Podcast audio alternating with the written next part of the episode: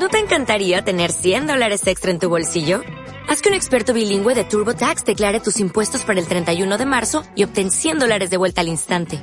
Porque no importa cuáles hayan sido tus logros del año pasado, TurboTax hace que cuenten. Obtén 100 dólares de vuelta y tus impuestos con 100% de precisión. Solo con Intuit TurboTax. Debes declarar para el 31 de marzo. Crédito solo aplicable al costo de la presentación federal con TurboTax Full Service. Oferta sujeta a cambios o cancelación en cualquier momento. Sí, el, riesgo está ahí y, hemos venido a jugar. O sea, de lo que se trata es de, encontrar el límite. Yo paso más miedo cruzando una calle con un semáforo, que no sé si está en verde o está en rojo, que, que, no en medio de la montaña con mi tándem. Yes, sir. Reading you loud and clear. Clear, clear, clear. The clock has started. The clock has started. Five, five, four, four,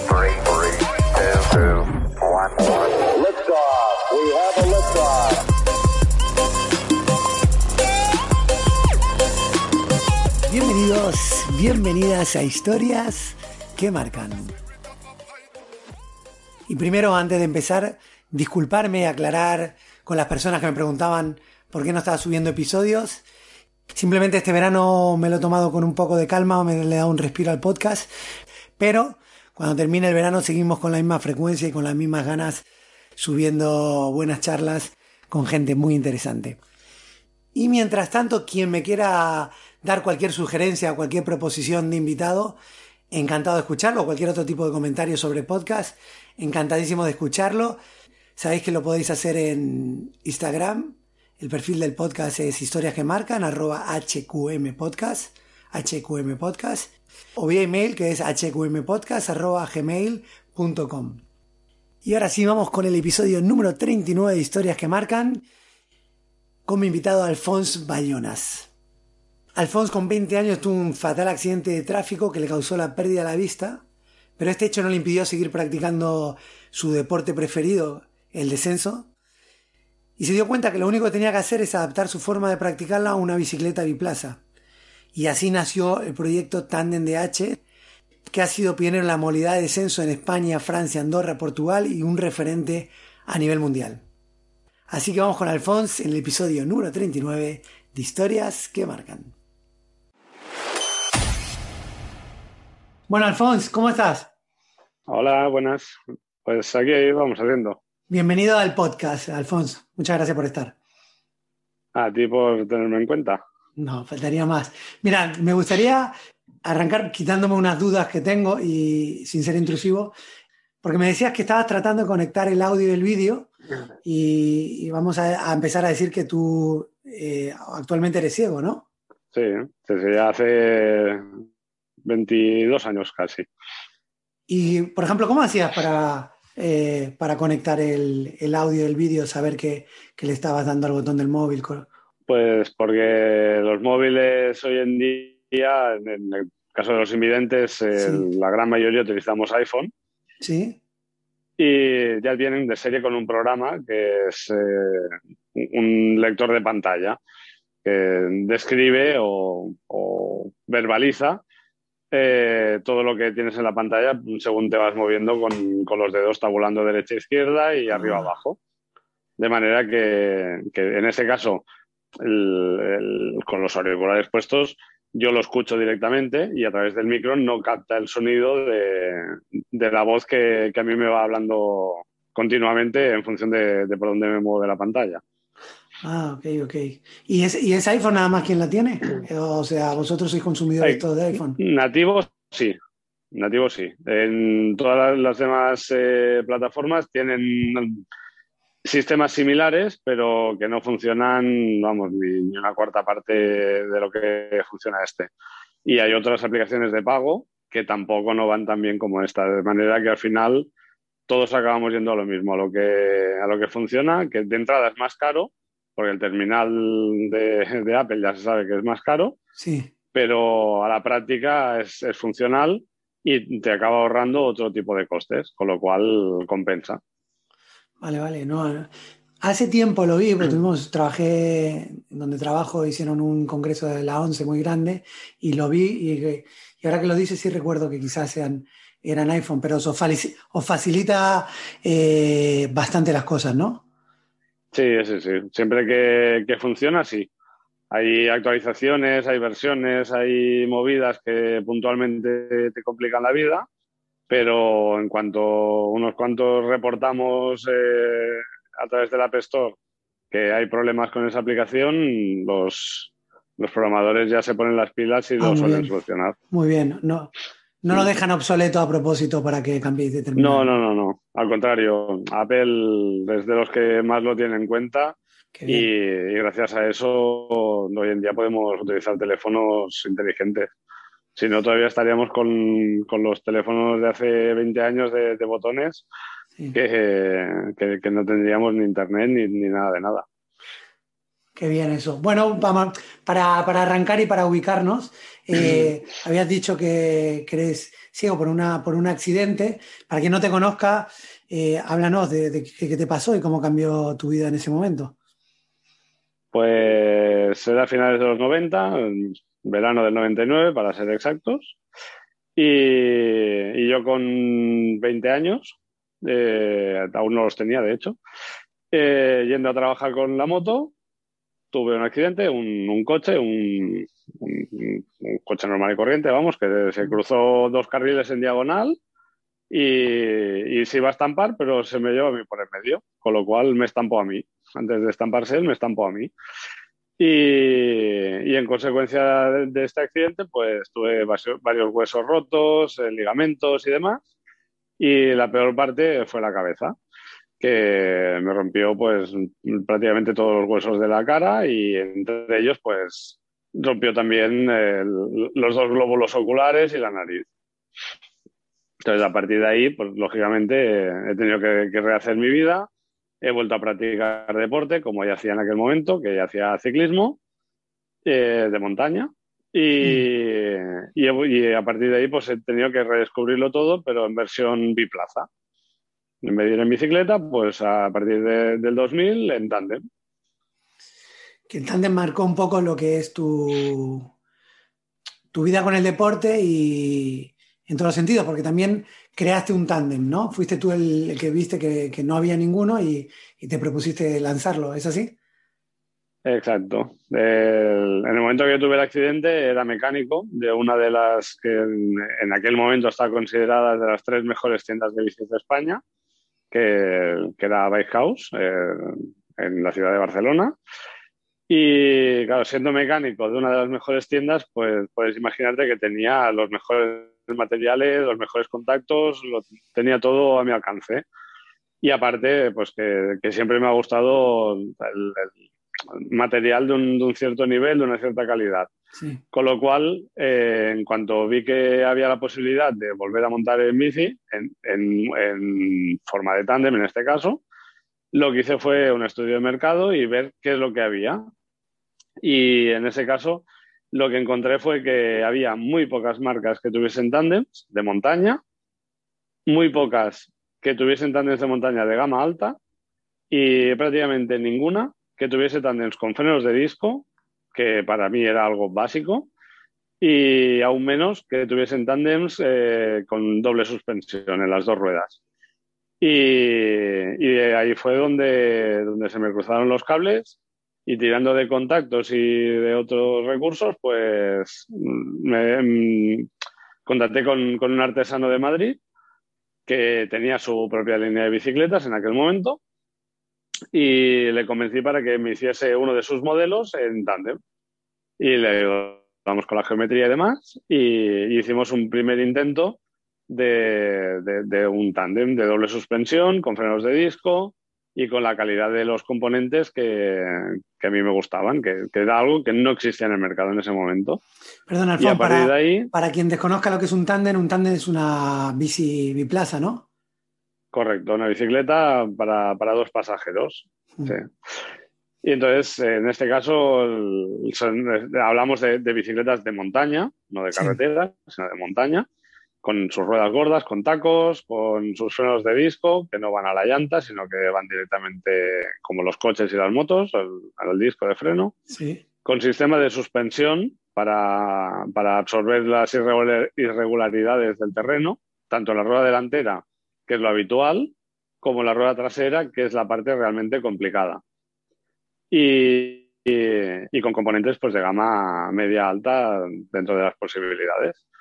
Entonces, a partir de este primer intento del, del año 2000, lo que hicimos fue evolucionarlo y mejorarlo.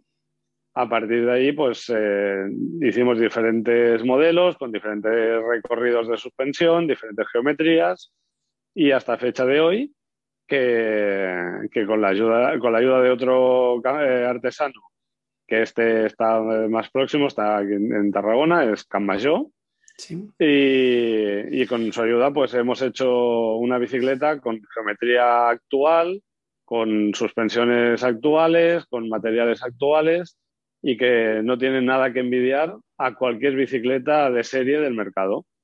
Y es algo que es un producto que se hace artesanal, a la carta, a medida de cada, de cada consumidor y nosotros lo que nos dedicamos es a, a ponerlas a prueba. O sea, tú, tú eres piloto aún de, Sí, sí, sí, soy, soy piloto, probador, desarrollador y, y, lo que me requiera. Bueno, cuéntame porque dentro de, de, de esa parte de, de, piloto, cuando vais, o sea, tú has ido rompiendo un poco los límites, ¿no? Que te van poniendo. ¿Cómo, ¿Cómo fue evolucionando todo eso?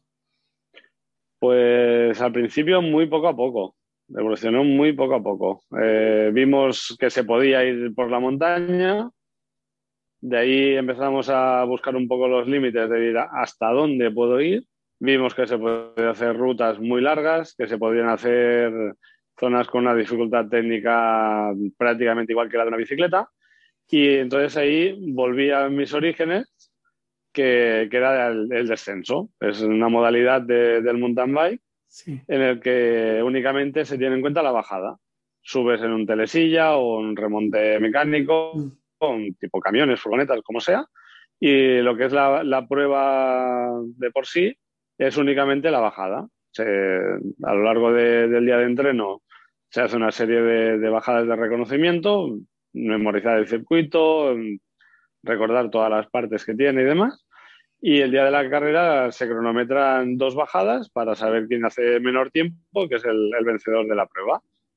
Entonces, como, como podrás imaginarte, es una modalidad que, todo va muy rápido y todo se complica mucho porque la velocidad, la inercia, mmm, todo se dispara. No es una prueba que la puedas tomar con calma, con pausa, de ir mirando, ir tanteando. Aquí se puede decir que es todo nada. Llega un punto en el que embalas una máquina con dos personas encima de una inercia de 170, 180 kilos. Y lo has de parar antes de entrar a una curva o antes de encarar un obstáculo, una trialera, un sendero, la, la, zona que sea. Entonces, siempre has de ir a encontrar dónde está el límite para apurar al máximo. Hacerlo lento, se puede decir que cualquiera lo puede hacer. La gracia está en ser el más rápido. Entonces, ahí es cuando ya exiges a los materiales pues que los frenos frenen bien, que las cubiertas tengan un agarre que te dé confianza, que la geometría haga que la maniobrabilidad sea la, la adecuada y, y, cada vez vas buscando más apurar hasta, hasta el último milímetro la trazada.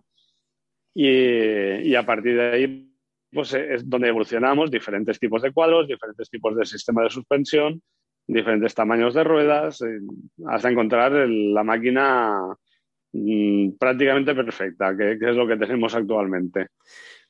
Y a nivel técnico, ¿cómo se organiza eso? Porque me imagino que el, que, con el, que, el piloto con el que vas tú eh, tienes que tener una confianza a, a, tope, porque son tus ojos, pero él también contigo, ¿no? Eh, ¿Cómo, cómo sí. se coordina eso?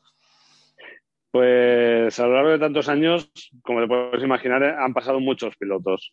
Entonces, básicamente lo que hacemos siempre es hacer una primera prueba, algo muy básico, ir por el, por el río, ir por calles del pueblo, zonas que tenemos muy controladas y que la dificultad técnica es nula. Y a partir de ahí vemos qué feeling, qué, qué tacto tiene de, de, cara a frenar, cambiar y demás, sí. qué confianza ofrece, porque puede ser una persona que la bicicleta va como un tiro, pero sí. en cambio en el tándem no, por claro. lo que sea, sí, no, no, no, acaba de, de congeniar y, y no, no, no, es cómodo ir con esa persona. O al revés, o esa persona no va cómoda conmigo, que también Sí. puede, puede darse el caso.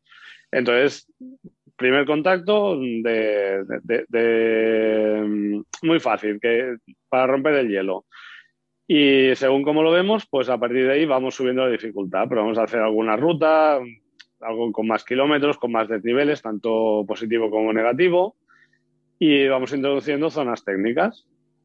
Y si el piloto tiene la- los requisitos que, que- que- que se requieren, pues ya nos acabamos metiéndonos en circuitos de descenso. Y a partir de ahí, pues ensayo y error, encontrar dónde está el límite y Sí. confiar el uno en el otro y, y ver hasta dónde se puede llegar. Después, tú tuviste un accidente du- duro, muy duro, eh, y estás en un deporte que, que no deja de tener riesgo. De hecho, el, el contacto que tenemos en común y el que, que me habla muy bien de ti es Eva Castro, y hablando con ella, eh, obviamente pone, ponía sobre la mesa eh, que es un deporte de riesgo y ella tuvo muchas lesiones.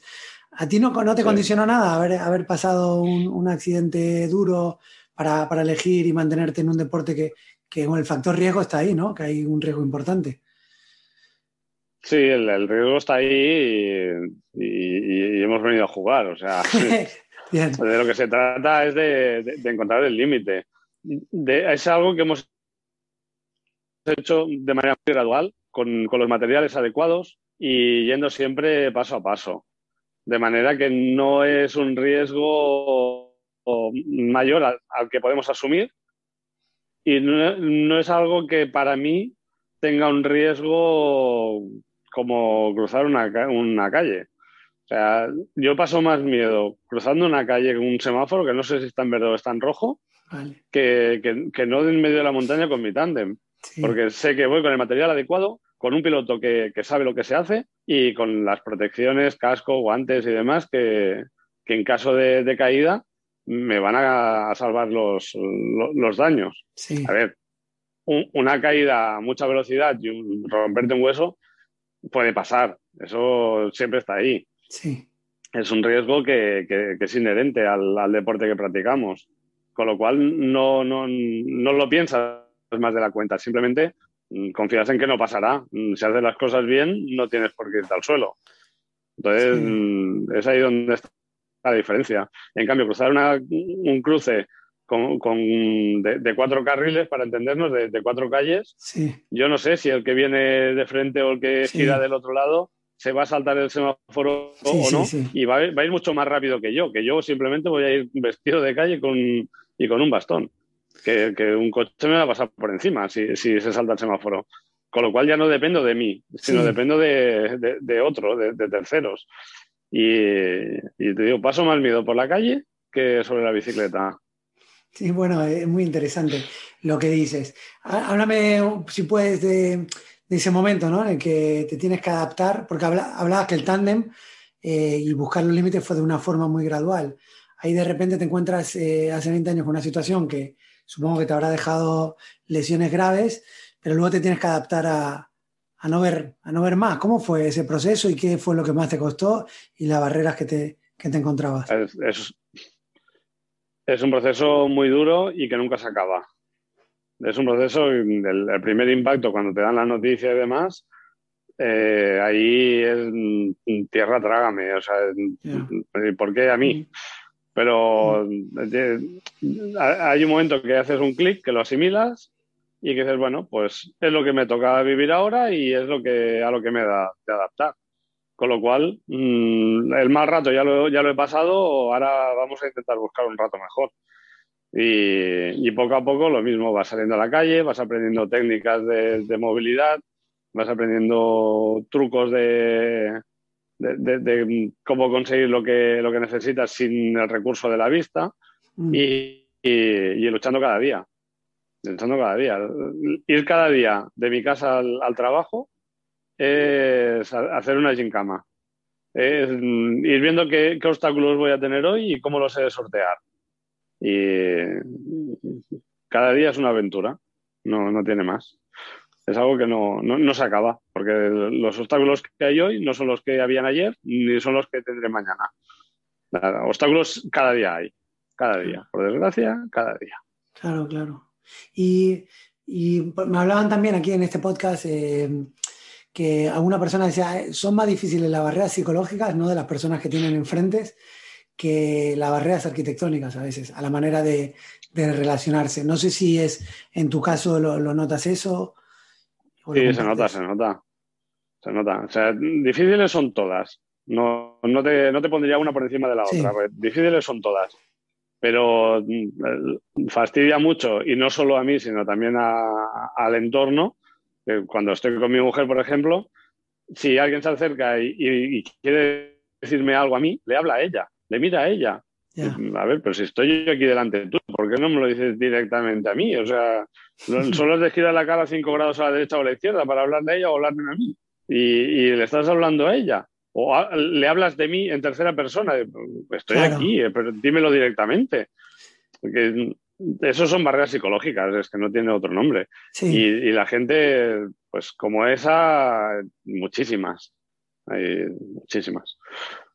¿Y qué tiene que cambiar para, a tu parecer? O sea, para que espabilemos. Y, Tiene que cambiar el, enseñamiento. Si, no se enseña en las escuelas y se, es algo que se trabaja desde pequeños, la gente mayor no asimila.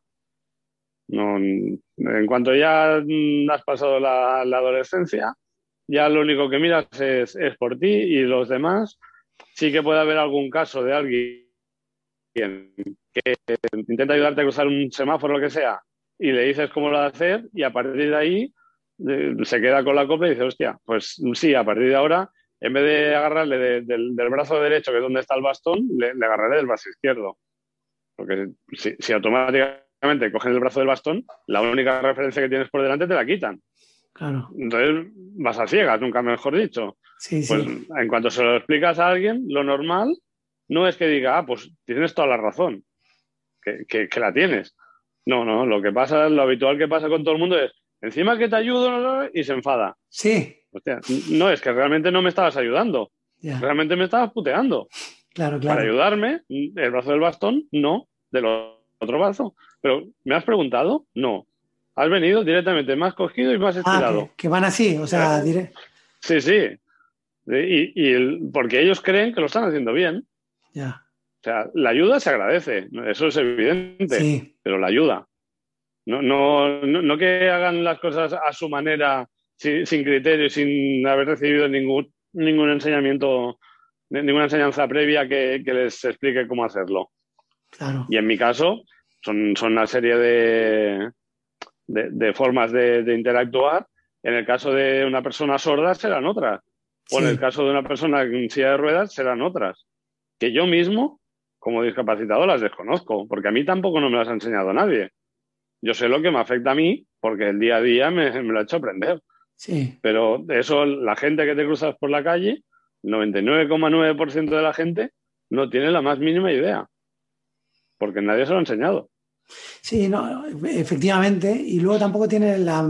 Hablaba de dos cosas: ni la manera técnica de ayudarte en tu caso, ni el, el- el- el acercamiento, el approach de, de acercarse sin, sin dañar. Por ejemplo, yo lo que, con lo que te hablaba me lo decía Eva Morales, que Eva Moral, que es otra eh, atleta y, triatleta. Sí, efectivamente, que también estuvo en el podcast. Y me decía que, bueno, que le molestaba el pobrecita, ¿no? El ya directamente el- se dirigían a ella de, oye, mira, pobre, y es una persona que, vamos, que ha, ha tirado para adelante y es to- todo, un ejemplo, ¿no? Igual que hoy me, siento contigo, porque también lo que he escuchado me, me lo parece, pero la manera de mm, compadecerse a veces duele más, ¿no? Que ayuda. Sí, más que, el- que la frase en sí, es, es el tono en el que la gente lo dice. Es, mm, duele, más el tono que- que el texto. Pero bueno, eh, Sí, es, bueno, es la, es la sociedad en la que estamos y con lo que hemos de vivir. No, eso tampoco no lo cambiaremos. Bueno, pero yo creo que escuchando a gente que lo vive en primera persona y dando su opinión, algo puede cambiar, ¿no? Tampoco esto que sea un espacio que lo va a escuchar un montón de gente, pero bueno, al, que- al que lo escuche quizás eh, ya sabe dos cosas, de no, si vas a ayudar a alguien que no puede ver, no le cojas el bastón y, y háblale a él directamente, ¿no? Que, Por ejemplo, ya- pero que esos son, son dos casos así que me han venido a la cabeza Ahora de- mil. de- de entre muchos. Sí, O sea, es- hay muchísimos. Y con cada persona que interactúas, eh, una cosa u otra a- acaba viendo que se puede mejorar. sí, Pero sí. bueno, que el, el- el problema es el mismo, es, es la base. Si no hay, si no hay un- un- una- unas, eh, unas mm, lecciones de, de cómo hacerlo, mm, seguirán creciendo las generaciones con los mismos problemas que teníamos. Y eso solo se puede reparar en, en- en la escuela, no hay más. Mm, Estoy de acuerdo. Y, y a nivel personal, eh, so- son dudas que tengo, ¿no? Eh, a nivel personal, eh, tú al no ver habrás desarrollado más otras capacidades. ¿Qué, qué, qué has notado? ¿Qué cambio notaste? Ahora? ¿Y, y en qué te has sorprendido de, de tu mismo cuerpo, tu misma manera de, de interpretar el mundo que haya cambiado?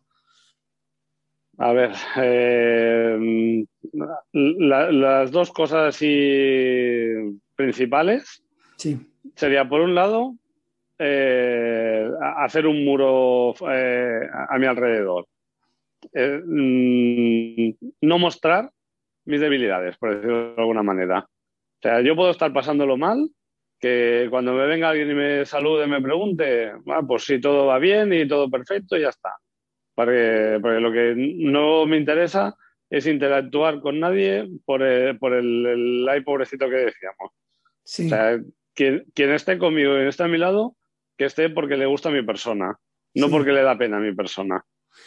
Esa, esa sería una a muy grandes líneas, ¿eh? sí, Y la otra sería el, el intentar estar siempre ubicado. O sea, no, ahora mismo sí, que y las coordenadas las, las tengo muy por la mano, no te sabría decir dónde está el norte y dónde está el sur. Porque no, no, no, no me ubico. O sea, no, no sé si el sol sale por la derecha o por la izquierda. sí, Bueno, en este caso sí, pero es igual. Eh, eso sí, lo que sí que sé o procuro saber en todo momento es dónde está la puerta, la salida de emergencia más cercana y cuál es la vía de escape. Porque Sí. si en un momento dado estoy en, en un sitio, en, en el, el súper, en cualquier sitio, y hay un incendio, está claro que todo el mundo va a seguir corriendo y nadie va a pararse a llevarme a mí. Con lo cual, lo primero que he de saber es, es yo para dónde he de ir. Entonces, cuando entro, me muevo por algún sitio, procuro tener siempre la referencia de por dónde lo he hecho para saber por dónde he de salir. Entonces, Vale. es, O sea, tú- es una, Siempre vas con eso en la, en la cabeza. una geolocalización que siempre, siempre está activada para saber siempre hacia dónde de ir. Que si voy por la calle, me equivoco de calle, de saber tirar los pasos hacia atrás para decir, vale, si he hecho derecha izquierda y no era, pues he de hacer derecha derecha. Vale, vale, vale. Pero tú vas a una cafetería con, con un par de amigos y, y tienes eso en la cabeza. Está la puerta, Sí. salir por ahí. Y si vas con tu familia, sí, sí. o con- Igual, vaya con quien vaya. Mm.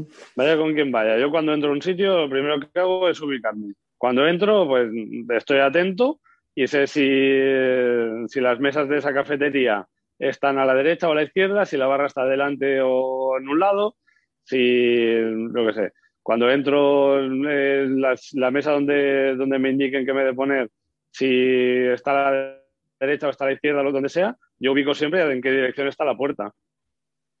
Siempre.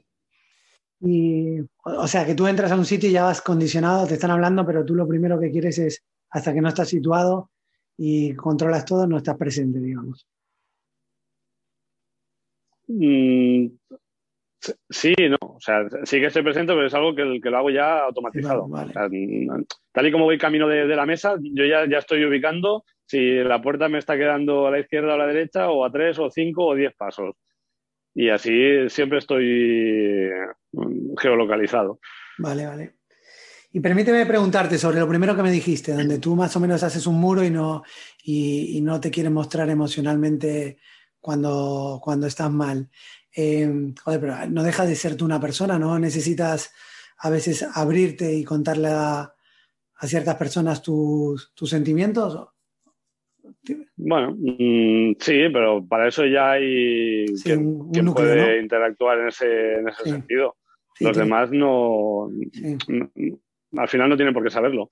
Eh, Y, y no solo es cuando estoy mal, ¿eh? Eso también es una queja bastante recurrente de mi mujer, que cuando estoy contento tampoco no lo muestro. O sea, no es, no es unidireccional. Es, Sí. mm, Yo simplemente hago, hago presencia. Y a partir de ahí, si estoy bien o mal, mm, mis allegados lo saben y yo también. Los demás no tienen por qué saberlo. Y, pero es algo que crees que, que te está, que te sirve a ti, es algo que vas a mantener con el tiempo. Te pregunto Bueno, por, por- por- por curiosidad, porque no he escuchado eh, una manera de, de actuar así, no digo, no puedo opinar sobre ella, simplemente para, para entenderla. pues no te sé decir, simplemente es algo Vale. que hago y ya está. No, Vale, vale, vale, ¿no? lle- llevo muchos años así y, y- y es raro que, que cambie ahora. Vale, vale, me parece, me parece simplemente curioso. Y a nivel, yo también te lo quería enfocar a nivel eh, lo que se escucha, ¿no? Que al perder a lo mejor vista, eh, los otros sentidos eh, se desarrollan más. ¿Es así? ¿Te, pasó eso? Sí, sí, sí, es, es así. Hay, hay, hay, muchos sonidos que para la gente no son más que un ruido, una molestia, lo que sea. Y para mí, además de ser una molestia, me sirven pues, para, para ecolocalizar a qué distancia está o qué hay entre medio o saber qué es ese ruido. Con un golpe de vista puedes ver si es que el vecino está haciendo obras. Sí, sí, Yo, en efectivamente. cambio, he, he de analizar el tipo de ruido y pensar, pues eh, es un taladro y por la- el tiempo que está y cada, cada rato que lo hace servir, pues resulta que está haciendo bricolaje. Y, y ya está. O sea, Y, y la preocupación ahí se acaba. En cambio, si es un ruido que no tengo ni idea, Claro. eh, pues yo qué sé, igual resulta que me han montado aquí una polea y están cargando muebles eh, el vecino de- del bloque de al lado. Y cuando Sí, yo pase por allí, vete a saber que no me caiga un sofá encima de la cabeza. Pues eh, ir al tanto para saber esquivar ese, Sí, e- sí. ese punto de peligro. Entonces, se desarrolla más por también por, el, por lo que te decía hace un momento de, de- de- la ubicación. Sí. En función de- del sonido, cuando entras a la cafetería, si tiene la tele puesta, si hay la cafetera pitando, si la puerta hay tráfico por delante de la calle, lo que sea, pues te sirve para ubicarte y saber lo que está a un lado al otro o las dimensiones de- del local. Mm, eh, Eso, eso no siempre es aplicable, ¿eh? También. Pues Sí, si entras sí. a una discoteca de noche, ahí no hay nada que se pueda controlar. Ahí o vas con alguien que te guíe o tal y como entras, eh, tal de sacar Sí, porque no hay no hay manera de ubicarse. Entiendo, entiendo. Y eh, bueno, y, serás muy bueno ahora escuchando patrones, ¿no? Supongo. No, porque No. lo que decías, porque como me llamó la atención lo de eso, lo de si el ruido es continuo, pues te imaginas que es una obra, si es, si es un poquito más corto, quizás te, te haga perderte un poco más. Es algo que, que como, como no nos paramos a escucharlo así, eh, es interesante cuando alguien te, te lo cuenta. Sí, no sé. mm, al final es, es también costumbre. No, cuando sal- salgo a caminar y el- vivimos al lado de, de- de un río y una autopista. Entonces, si en algún momento no, no acabo de estar ubicado o lo que sea, escuchando el ruido de la autopista ya sé hacia dónde tengo que ir. Porque es, es- es fácil, o sea, la autopista es paralela al pueblo, no, no hay más. Si, si, si no oigo autopista es que estoy yendo en dirección a la montaña.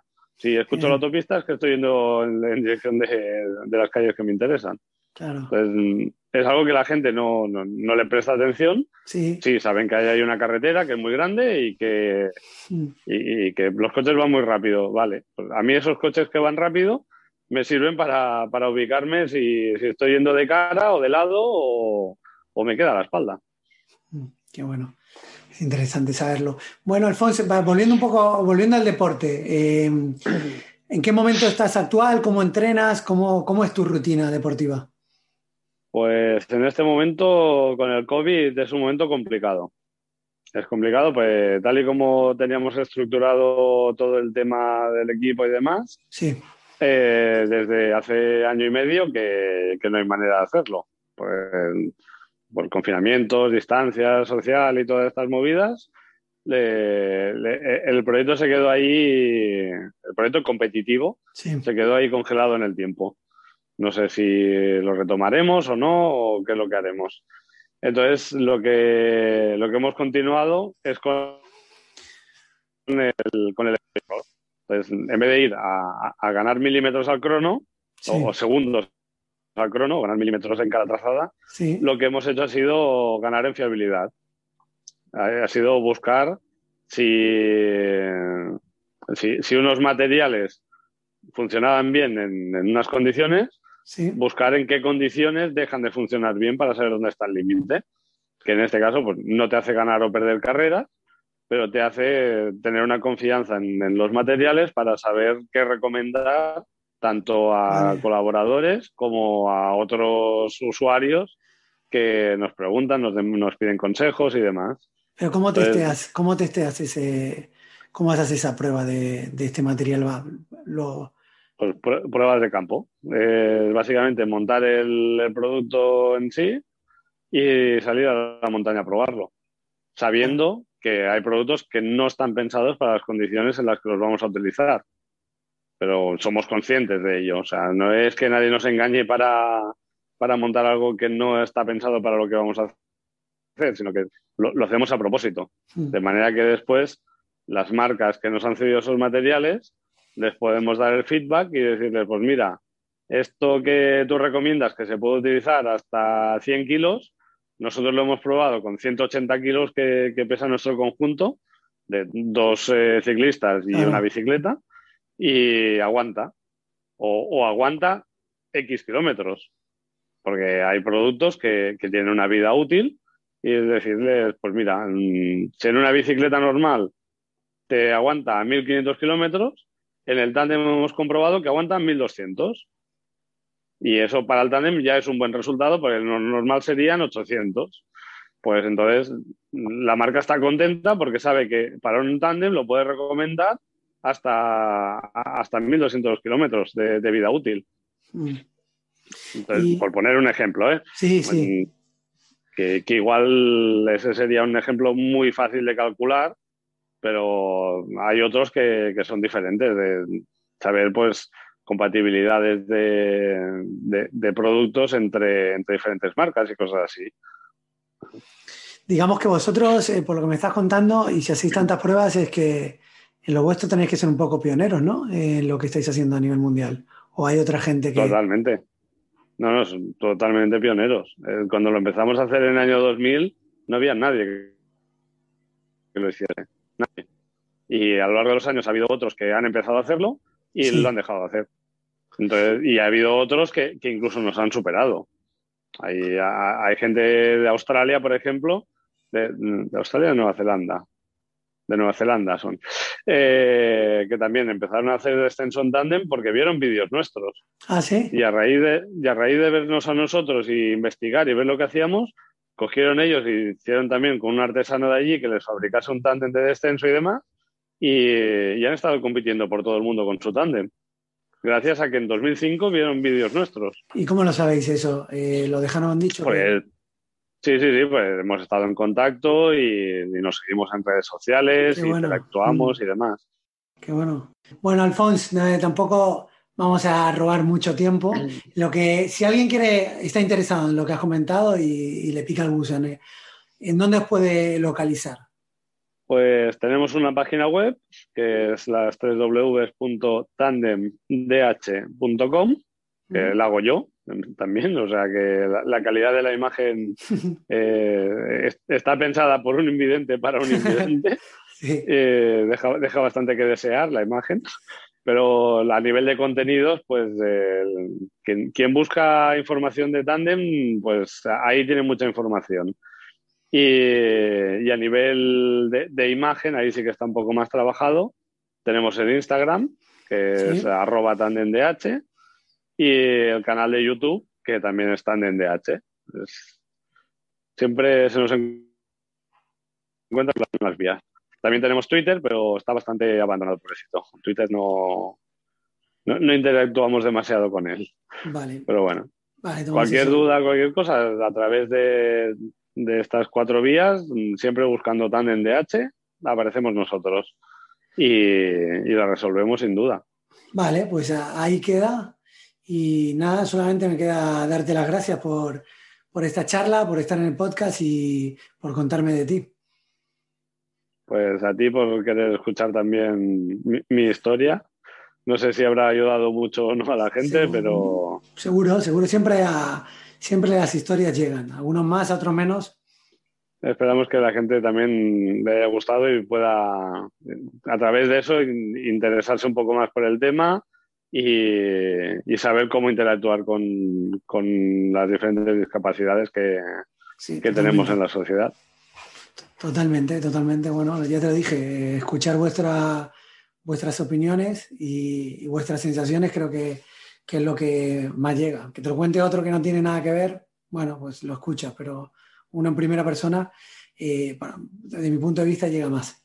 Muy bien. Pues nada, eh, Alfonso, te mando un abrazo y estamos en contacto. Perfecto, muchas gracias.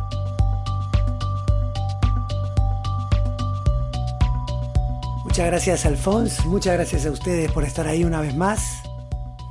Y si todavía no te suscribiste, lo puedes hacer en Spotify, Apple Podcasts, Vox, Podimo, cualquier plataforma donde escuches tus audios y también están los vídeos en YouTube. Nosotros, como dije al principio, volvemos después del verano con muchas ganas, con buenos episodios. Hasta entonces, encantado de escuchar tus comentarios en arroba HQM Podcast Instagram y en el email hqmpodcast.gmail.com. A disfrutar, a pasarlo bien, un buen verano para todos. Nos vemos pronto. Chao.